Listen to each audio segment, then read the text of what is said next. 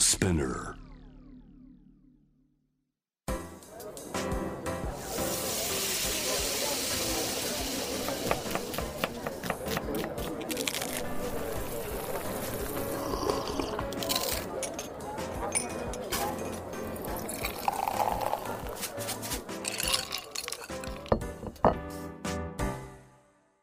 アジナ副音声Voice of Food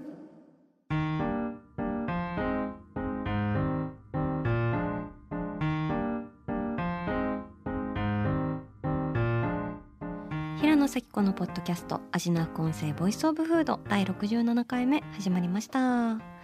この番組は365日食べ物のことしか考えていない食のしもべことフードエッセイスト平野咲子が毎回テーマに上がるフードについて熱く語り音楽のライナーノーツみたいに美術館の音声ガイドみたいに食をもっと面白く深く味わうためのトークをお届けする番組です。今回のテーマは素晴らしきご近所ティーの世界後編。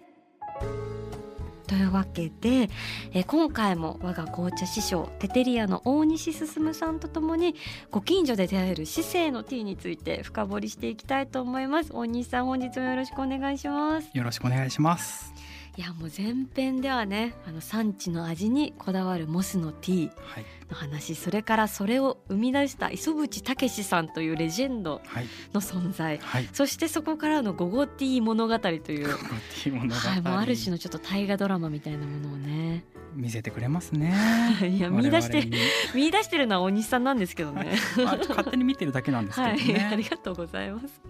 あの後編となる今回はまだまだあるよ市政の美味なるティーということではい、今大西さんのね市政のティー研究はなんとコンビニにまで及んでおられるというはい、いや正直でもコンビニってなんかコーヒーは進化してるイメージなんですけどええ紅茶の席もあったんですかっていう。そうなんですよね。私もそのやはりコンビニを見ればメニュー変わってるんじゃないかと思って飛び込むんですけれども、そこはティー不毛地帯が広がってたんです。そうなんですね。荒野だったんですね。何にもないんです。T 線からしたら。はい、もうその草一つ生えてない。そういうところなんですよね。はい。でもちろんそのチルド商品の充実というのが、うんうんうん。あのあると思うんですけれどもそれにしてもこうあったかい紅茶？どうやったらいいんだ？うん途方に暮れたところうに、ん回り回ってなんと一つのコンビニだけが紅茶を出していたんです。えーどこですか？それはローソンさんの街カフェなんですね。ローソンかローソンまさかのローソンさんが光さしてた光さしてたんです。もうたまらずちょっとこうなんていうんですかね、うん、砂漠をさまよって見つけたオアシス見上げたらローソンさんだったというところですね。いやーちょっと私それは見見落としてました、はそうですよね。い、はローソンさんはやっぱりカフェを名乗っているだけあってい、めちゃくちゃ種類が豊富なんですね。あそこにうちカフェっていうところのこう、うん矜持というかはい、あるんですあるねんですよ。はあうん。それぞれいろんなコンビニさんあるんですけれども、はい。やっぱりあまりにもないので、はいもしかしたら皆さん紅茶知らないんじゃないかなって存在自体を疑うような、それくらい？はい、それくらいあの紅茶という飲みが物をここは存じ上げられない。うんそうそうそうあのまだ伝わってきてないのかなっていう。あーこの地域には。そうなんです。あそれくらいのはい。でも確かに言われてみれば本当にあのいわゆるホットでねレジでオーダーして出てくるものっていうと、ええ基本コーヒーかカフェラテかみたいな。そうなんです。へえうん。最近スムージーとかもね出会うこと出てきたけど、紅茶って確かに。ないんですよへねでやっぱりこう自信をなくしかけてたんですけれども、うん紅茶の？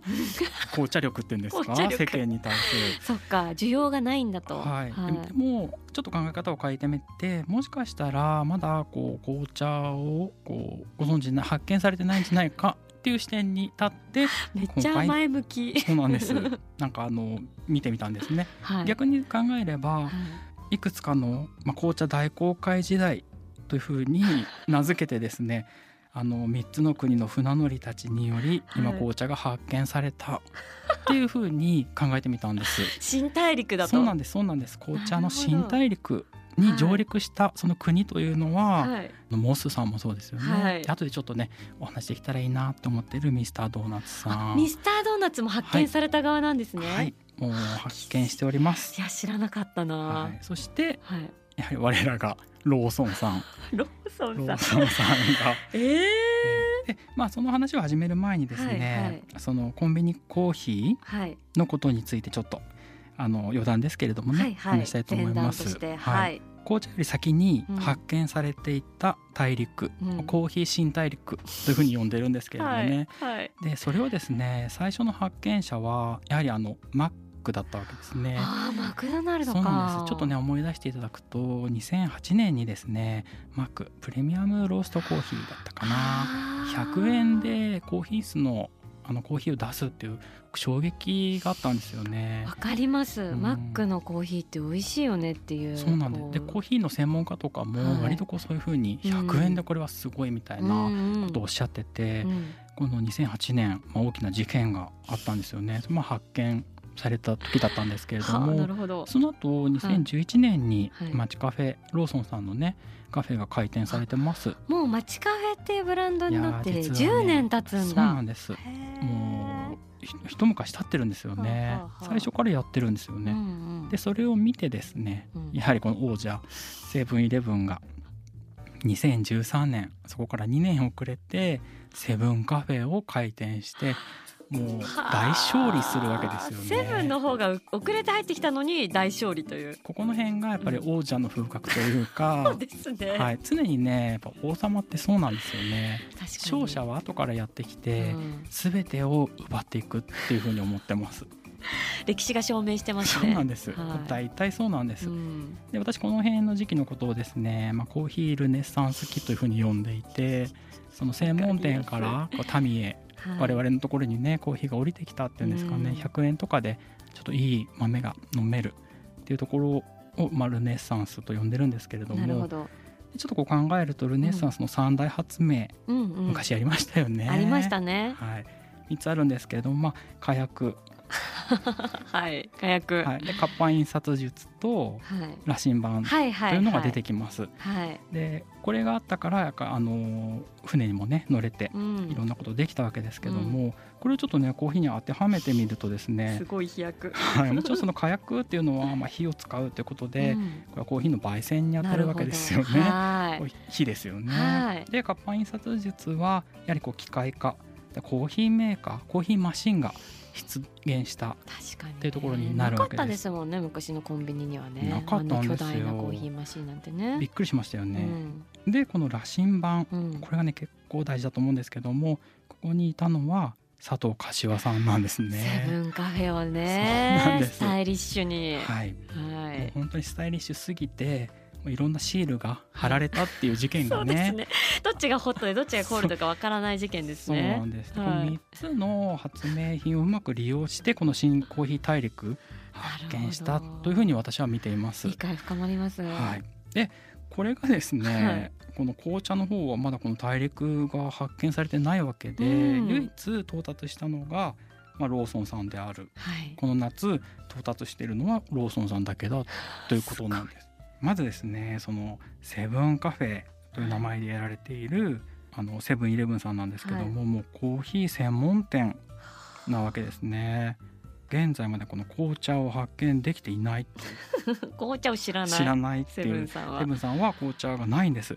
飲もうと思っても本当に全然ないんですよね、コーヒーははやっぱりいろいろありますけども、うんあるかなって思うじゃないですか、うんうん。セブンさんってそういうのもやってるかなって思っても、もう全くないんです。バッサリ切られた気持ちがしましたね。ー 大西傷つくおそう。大西をもう切ってきたわけですけども。でそのファミリーマートさんはいはい。は実はですね私昔大喜びした事件がありまして、はい。2015年にですねはい。アッサムとダージリンのブレンドティーというのを出してるんですね。そうなんですか。はい、これすごく出来よくて、はい。あこんなのがコンビニであうん。100円で飲めるんだってね、うん。ちょっとね話題になったんですけど、うんうん。もうすぐ終了でした。もうなかったですね。需要なかったんですね。なかったんですよ。多分ね、はい。ダメだったんだと思います。わかんないですね。でも私も気づいてなかったなそれ、うん。飲めてない誰ももんね、まあ、知らなかった。で私もねそう言ってる割に、うん。飲んだのね1回2回です。あその辺がちょっと自分でもね不甲斐なかったな。ー いやいやでも大西はもうありとあらゆるティーを飲まなきゃいけないからまあね。そうなんですよね。仕方ないよそこは。うんでうん。もうファミマさんはここでティーをね、まあ、諦めた。あだと思います。今もうコーヒーだけですね。あそうですか、はい、でそのブラックファミマっていうのかな？なんかファミマっていはう新しい業態のあお店知ってます。ああのびっくりマークがついてるやつですね。ファミマ。そこにはですねなんかダージリンとアールグレーの2枚看板で紅茶飲めるみたいですね。そうなんですね。うん、でこれはあのルピシアさんという紅茶専門の、はいはいはい、はいが入っていると、へえ、うん。まあ羅針盤がルピシアさんってことになるんですかなね。ルピシアがはい、紅茶な。ファミリーマートに、うん。はい、やりましょうよと。そうです。出てるっていうね。なるほど、うん。じゃあ何か兆し的なものは？何かここでねこうグッとくれば通常のファミリーマートさんでももしかしたら行けばいいなと思うんですけどなるほどね。ね。はあそうミニストップさんに至ってはですね、はい。私もちょっと近くなので結構行くんですけど、はこれもティーなしですね。あ no tea、うん、うん。パフェ屋かなっていう感じで そうですね。ミニストップはパフェ屋さんですね。そうですよね。うん。はい。まあ紅茶ないなっわていう。かります。でそこにですね、はい。ローソンだけがなぜか紅茶に到達してるっていうのがあるんですね。あるんだ紅茶うんが、で、まあ、長くやられてるからっていうのもあるかもしれないんですけども2018年にはい、ローソンによるリプトンフルーツインティーの発見っていうのがあるんですね。フルーツインティー流行りましたあね行ってもね買えなかったんですローソンに行っても売り切れで。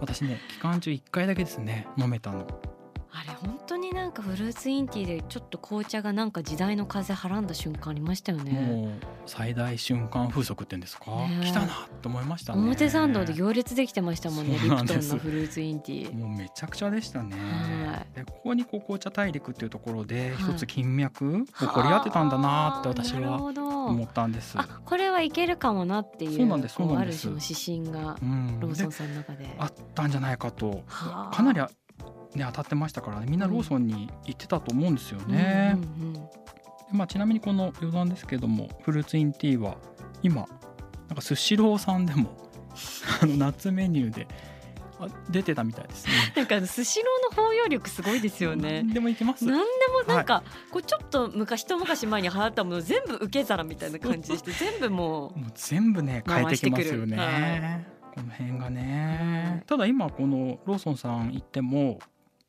このリプトンさんのフルーツインティーはちょっと今発見できなくて、はいはい。ちょっとどうしたのかな。なんか寂しいなっていう感じがしますね。でもそんな中はい。紅茶が。紅茶はねもういろいろあるんです。ストレートティーから、らまあ、アイスティー。でアイスミルクティー。あ私、はい、アイスミルクティーもあるんですか？アイスミルクティーっていうのははい。結構レアなんです、あ。の想像していただくと分かると思うんですけども、お店に、まあ、レモンかミルクかストレートをどれにしますかって言われ聞かれるとミルクっていうとあのフレッシュミルクがねうんうん。ついてくるのが通常なんです、そうですね、はい、それで我々はアイスミルクティーとして楽しんでるわけですけれども、よく言えばやはり牛乳で飲みたい。だってミルクティーですから。うん。でそれをしっかりローソンさんは作られてるんですよね。えー、飲みたいと飲みたいですよね。あなんと今日 そのローソンさんのアイスミルクティーさん。はい来てくださってるということでお呼びしましょう。すいません来ていただいて。ローソンさんお願いします。おおえー、なんか缶の状態で来てくれてる。何何？これ。いやーこれね私、はい。あのローソンさんに行った時にですね、びっくりしたんですよね、はい。まあなんとなくですけどちょっとアイスミルクティーどんな感じなのかなって思って注文してみたらですね、はい。あのスタッフさんが、はい。何やらごそごそやってるわけですね、はい。で私はそういうオペレーションを見るのも大好きですから 探偵ですからね。あのはい。もうずーっと見てたわけです、うんうん。そしたらカップにはい。氷と牛乳が入ってたんですよね、はい。でそこにおもむろに冷蔵庫から小さな缶を取り出したんです。へでその缶を開けて注ぎそうになっていた。ーはい。私はちょっと驚き半分うん。興味半分で「ちょっと待ってください 」それ何ですか?」って聞いたら 変な客。はい。缶をねはい。見せてくれたわけですよ。はいなんかこれですけどみたいな。はい。でそこにはですねアイスミルクティーを紅茶と書かれたすごく小さな缶があったんです。かわいい。後ろ見たらなんかアッサムって書いてあってあら。インドのアッサムティーなんだっていうところで。100%インドのサムティー、そうなんです。すごい。でこれは多分その濃いめに抽出された紅、茶液なんですね。濃度高めのね。はい、でこれと冷たいミルク用意してるのでこれを入れて飲んでくださいっていうのがローソンさんのやり方なんですでこれなんでローソンさんこんなことしてると思います、なんでだろう。なんで？なんでかっていうとですね。大西を喜ばせたいから。そんなことないですよ。この牛乳だけはい。氷に入れてはい。そこに紅茶を入れる。この牛乳に対する熱い思いがあるんじゃないかと。そっかローソンの看板といえば牛乳缶ですもんね、もともとはい。もう我々ははい。牛乳屋から来てるんだそういう思いが私ここにね 詰まってると思ったんですね。ミルクポーションなんて出すまいと。そうなんです。我々は本物の牛乳で勝負するんだ。生乳でいくでと。はい。そういうこんなことねできないんですよ。それが翻ってミルクティーを美味しくさせているって大西も大喜びっていう順番ですね。ミルクティーは牛乳を飲む飲み物ですから。なるほど牛乳に紅茶を足してはあ。私はねやっぱりそういうふうに思っていて。なので分けた状態で牛乳と濃い紅茶を合わせる。これがアイスミルクティーなわけですね。びっくりしました。いやーだからこれ今ね目の前にその非売品の缶と、はいこの牛乳が入ったはい。カップがえ来てるわけでこれ。えもう自分でやってくださいということでいいんですかね？ねいいのかどうかわかんないですけども。まあ、お店だったらはい。お店の人がやってくれるけど、やってくれる。まあ、大西さんはそれをちょっと自分で濃さを調整したいからもらったってことですね。そうなんですよね。こういう缶とかやっぱりちょっと欲しいってそうですよね。いう横島な気持ちが。いやいや研究家としてはもちろん。はい。へでまあ。缶を開けてね。これはもうスタッフさんの仕事なんですけども、はいこの濃いめの紅茶がミルクと合わさりへえすごい。アイスミルクティーになるというもう本当に基本の基本の考えで作られてる。はあすごくシンプル。そうなんです、うん。でもうよくぞやってくれたと思思ったわけでですね、うん。こんな紅茶のドリンクなんかに時間割いてくれる場所なんてないわけですから確かにね。時間どころか場所もねそんな商品ないわけですそうですよね。これは噛んででも行こうっていう。そうローソンさんだけがなぜかねそれをやっているっていうえいただきます。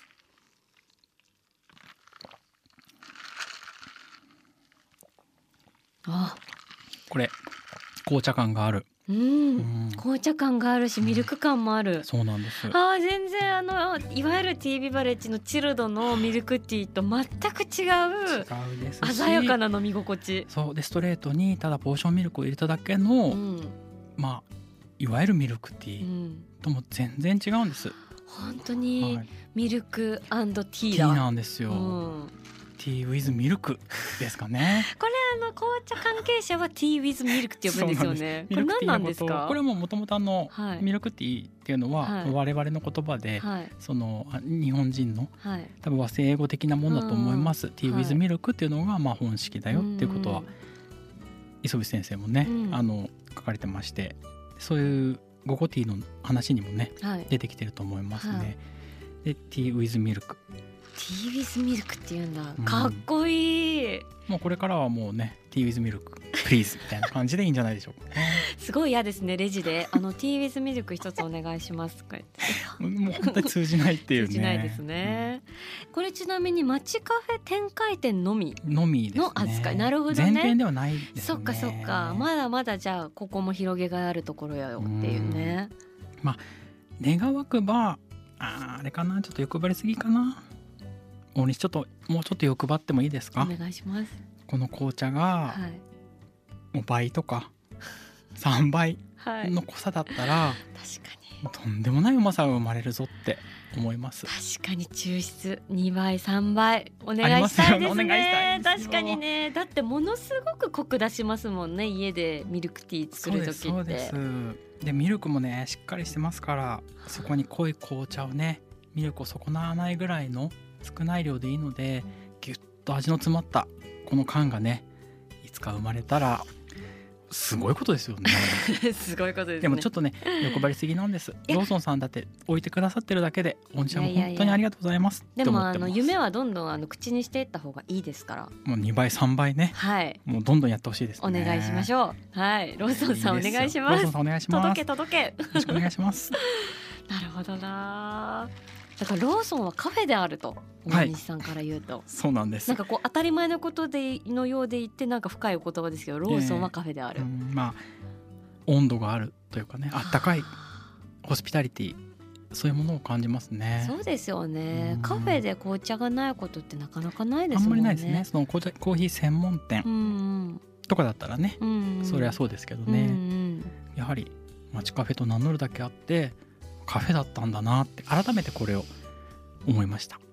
コーヒー好きも紅茶好きもみんなをウェルカムしてくれるダイバーシティなカフェだと。まさにあその通りです。りがとう。ありがとうローソン。ありがとうローソン。街カフェありがとう。これからもよろしく。お願いします。はい。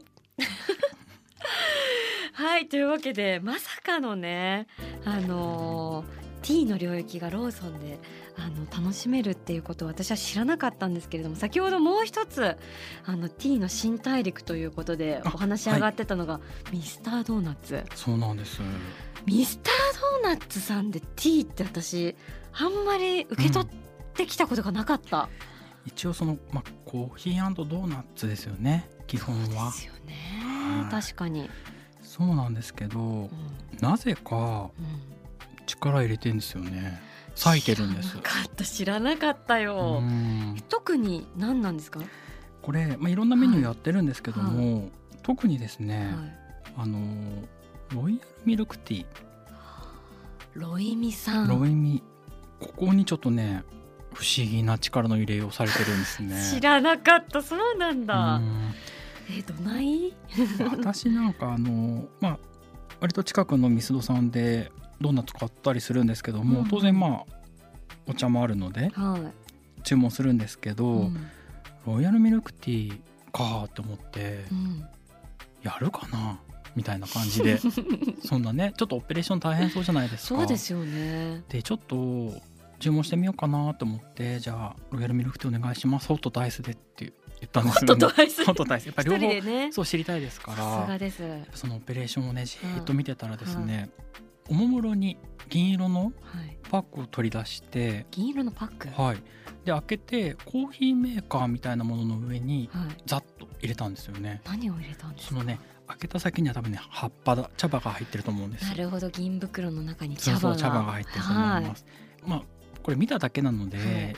私ちょっとそういうの聞くの恥ずかしくて、聞けないたちなんですけど、はい。じーっと見てました、すごい鋭い眼差しでね、えー。であのそのセットしたらですねそのスタッフの方は容器に牛乳みたいなものを入れてでレンジアップしたのかな？ちょっと温めへてーなるほど。温めたものをその装置の下の部分にカチッとはめたんですよね。はあなるほど。それで何かまあボタンを押されてはい。抽出が始まったんです、へー。よくよく見るとそれはあのコーヒーを落とすはいはい。マシンだったんですよね。コーヒーと兼用の機械で、はい。多分ですけどもね。はあ。ちょっとあの明確なことは言いなくて申し訳ないんですけども見てるとはい、あのコーヒーと同じように多分こう抽出されてる。へでーそのたっぷりの牛乳みたいなものうん。の中に多分ねポタポタポタポタ落ちていくんでしょうね。紅茶の液が。はあ。濃い液が。ちゃんと抽出してね。はい。で紅茶の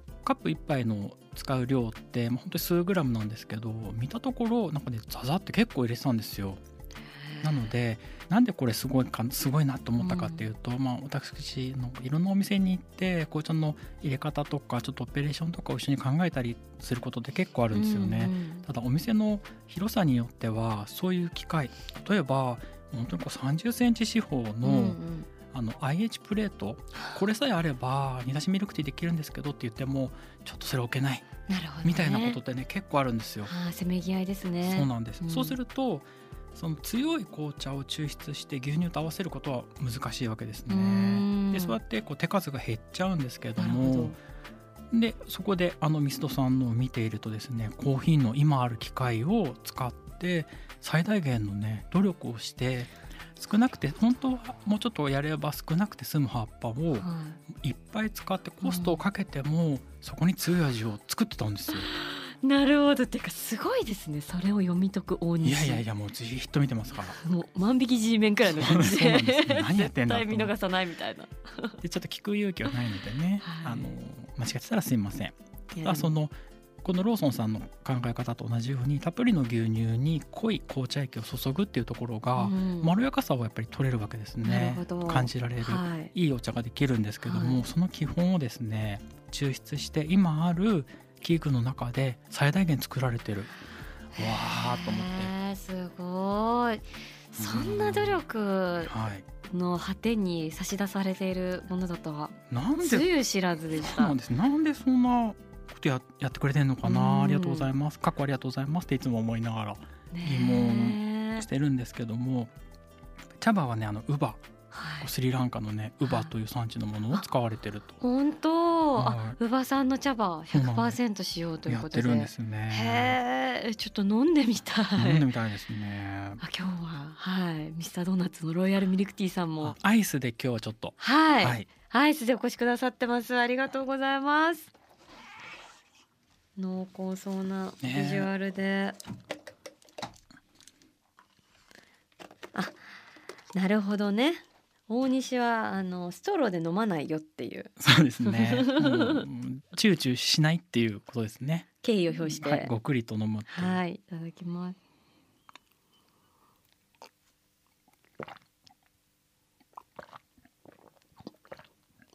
うーん。ねミルクのね味うん。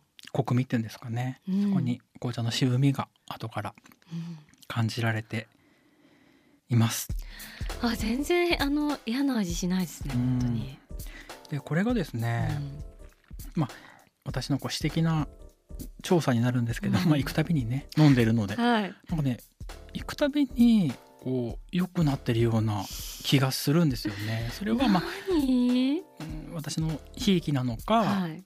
本当なのかわからないんですけれどもちょっと牛乳ってどんな感じですかって前はねもっとちょっとこう重かったんですよね飲んだ後それが若干こう飲みやすくなっているなと思ってあの得意の お客様センターにお電話させていただきました。すぐ相談しちゃうからね。そうそうなんですさすがです。はい、でこれって牛乳ですかって言ったらなんかね牛乳っていろんな種類があって、うんあの加工乳だったりとか脂肪分をなんか足したりとかね、うんうんうん。いろいろあるんですけれどもそのオリジナルですっうんていうところで,、いいですね。でそれって何ですかって聞いたらそれはまあオリジナルですっていう答えだったんですね。いいですね。はいはい。オリジナルですねっていうことで 話は終わったんですけども なんかその、えーミスドさんの考えるそのミルクティーにはこのものっていうのがあるのかなっていうふうに思いました。たまあ願わくば飲み口を優先するならばそのさっぱりとした飲み心地欲しいなって思うんですけども、あんまり言っちゃうとあれなので。ね。すごいです。そのなんかあの駆け引きがね、大西の中で あるんですね。葛藤がね。いやーでもね挑戦されているというロイヤルミルクティーに挑戦されているということだけでうもん。なんでかなってすすごく不思議ですね。なぜかねなんかホットだけかもしれないんですけどもおかわりができるあっていうおかわり自由って書いてありますよね。恐ろしいことですよね。なんでだよっていうねんなんかちょっとお金かかってそうじゃないですかはっきり言って。謎の事前事業的な何か視点。なんですかねこれね。なんか損して得を取れ的なフィロソフィーあるんじゃないですか。わわかんないけど。何かそうですよね。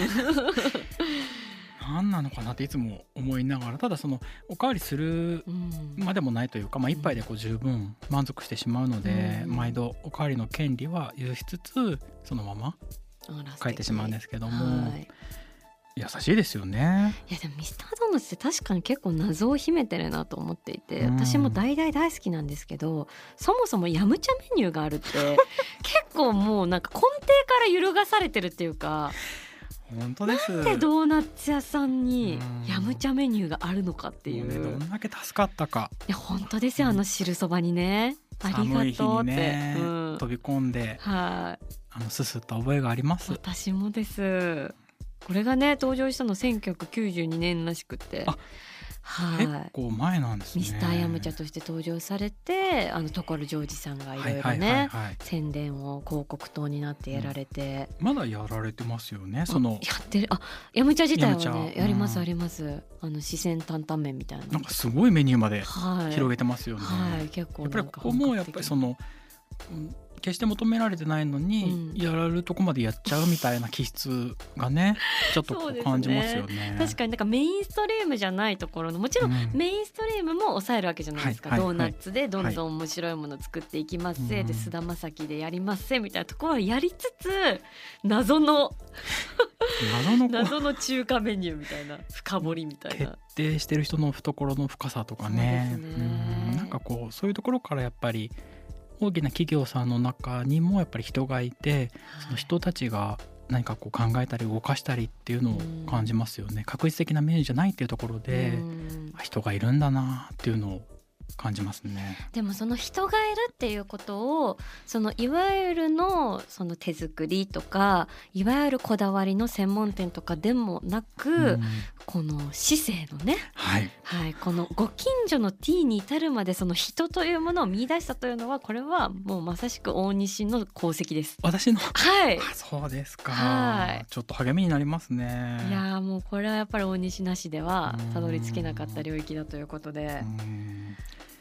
いやねまあミストさんどんどんねいいいいものにきっとこはう改善するっていうエンジンがうん。あると思うんですよね。うん。本当に楽しみですこれから。どんな風になっていくのか。よりもしかしたら美味しいものがいいものが飲める日がまた来るんじゃないかなっていうのを期待してやまないですね。期待大の。ずっと見てたいです。50周年も超えたミスタードーナツさん、はい、ドーナツの穴からね、はい。覗いていきたいと。そういうふうに思ってます。いやー素晴らしい。ありがとうございます、い。味な副音声ボイスオブフード。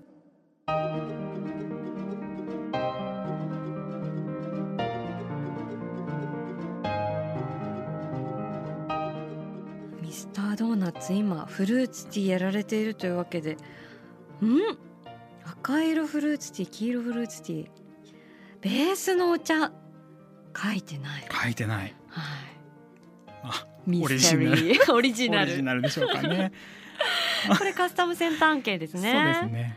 すごいですよ一つ一つ聞いていきたいですね。赤色フルーツティーストロベリーキウイうん。ゴロゴロフルーツとナタデココの食感に台湾レモンの程よい酸味が加わりながら本来のフルーツの良さをぎゅっと閉じ込めた甘みとろける果実のドリンクです。ありがとうございます。行きたいですそうでねす。ね。あ、ドリンキンハッピーって書いてあるけど、これここにも書いてありますね。紅茶の。アイスティーのカップにもドリンキンハッピーミスタードーナツあちゃんと伝わってます。伝わってますね。我々に来てま。す。はい、ハッピーをありがとうございます。ありがとうございます。へえ。というわけであの今日はテテリアの大西進さんとともに素晴らしきご近所ティーの世界後編をお送りしてまいりましたが大西さんありがとうございましたありがとうございます。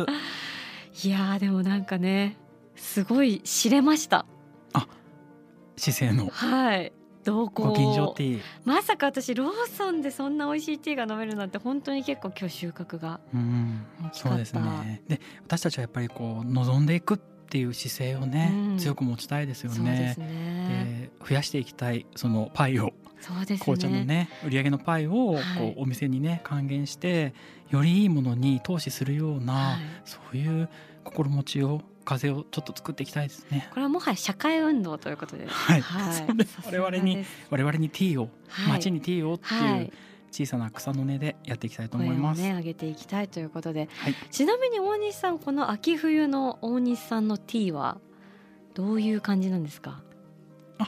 特特にない、まあ、普通にやっていきたいな。あ普通にやっていきたい。本当ですか？もうあのそろそろ寒くなってくるのでね、はい。あったかいお茶でちょっとゆっくりしたいなっていうふうに思いますね。素晴らしいです。私、あの大西さんに最後に話したくてなんかこの間あの紅茶を飲んでて思ったことを話してもいいですか？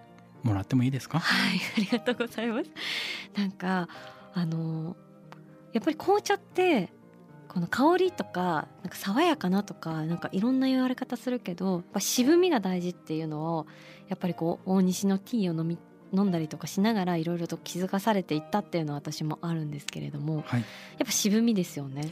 そうですね。そのうん。渋みがもたらす、ん。飲んだ後のん。爽快感っていうところですかね。私一番そこに実は魅力を感じていて香りとかあの味わいとか、うん、あるんですけれどもやっぱりこう飲み終わった後になんかすっきりしたな口の中良かったなっていうぐらいうのん、幸福感、なるほど。もう本当に嬉しいですね。なんかそういうちょっとした渋みみたいなものって今日出てきてくれた、はい。あの姿勢のティーからもはい。感じるところがあったんですけど、そうですね。特にあのうん。モスさんのキャンディーとかはい、良かったですね、ね。後味もね。でなんか私その時にこの渋みっていうかこの感じって何なんだろうって思った時に私あのアーティストでサイトンブリさんっていうあの画家の方がいるんですけど、はい。写真も撮っててで私その人の写真展を見に行った時になんかすごくこう切ない色味の世界ででも美しいこういろんな写真を撮られてるんですけどその時になんか美しい世界には悲しみの色が必要なんだって思ったんですよ。平野さん。平野さん。はい、そこ見ちゃいました？はい。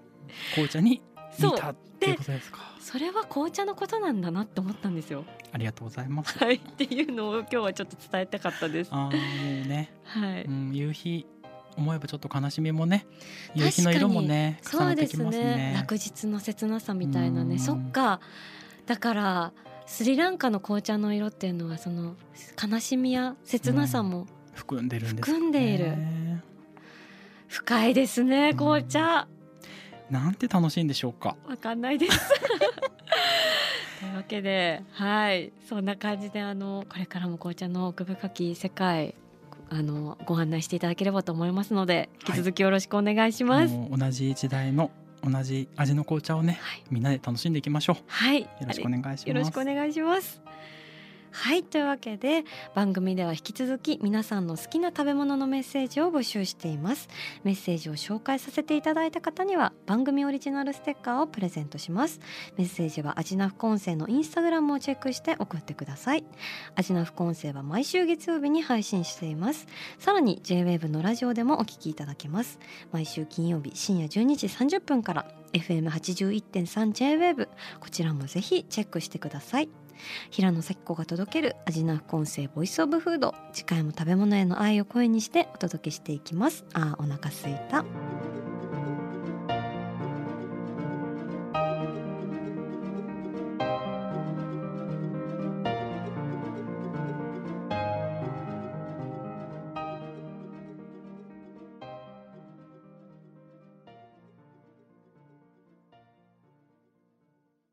ここでスピナーからのお知らせです。スピナーでは企業やブランドの魅力やストーリーをポッドキャストとして制作配信するお手伝いをしております。ポッドキャストを通してお客様とのタッチポイントの創出とエンゲージメントを向上させてみませんか？お問い合わせは概要欄の URL かスピナー .com のスピナーブランデッドポッドキャストからお願いします。